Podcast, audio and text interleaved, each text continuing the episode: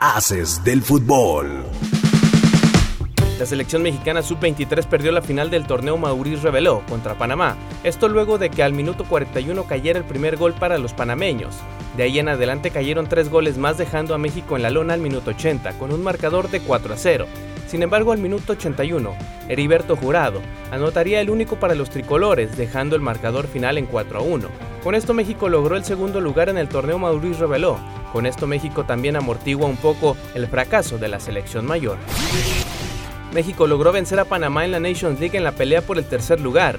Ante un estadio vacío, la selección mexicana venció a los panameños y con ello lograr el tercer lugar del torneo donde la selección de Estados Unidos logró el campeonato, venciendo a la selección de Canadá con goles de Chris Richards y Folarín Balogun. Estados Unidos venció a México en la zona de semifinales y posterior venció a Canadá el Barcelona hizo oficial la llegada de Mikayil Fayé, defensa central senegalés, que llega como refuerzo para el equipo blaugrana, mismo que está amarrado con una cláusula de 400 millones de euros. Con la edad de 21 años, el jugador se dice cumpliendo un sueño, ya que desde pequeño tenía un póster en su cuarto del Barcelona, comentó el jugador senegalés.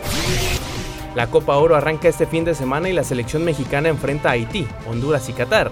Ante esto, la afición de Estados Unidos dio un golpe fuerte a la selección mexicana en el partido por el tercer lugar de la Nations League, lo que podría ser una prevista de lo que suceda en la Copa Oro. Mantente informado en nuestro sitio web www.afdeportes.com, la capital de los deportes. Haces del fútbol.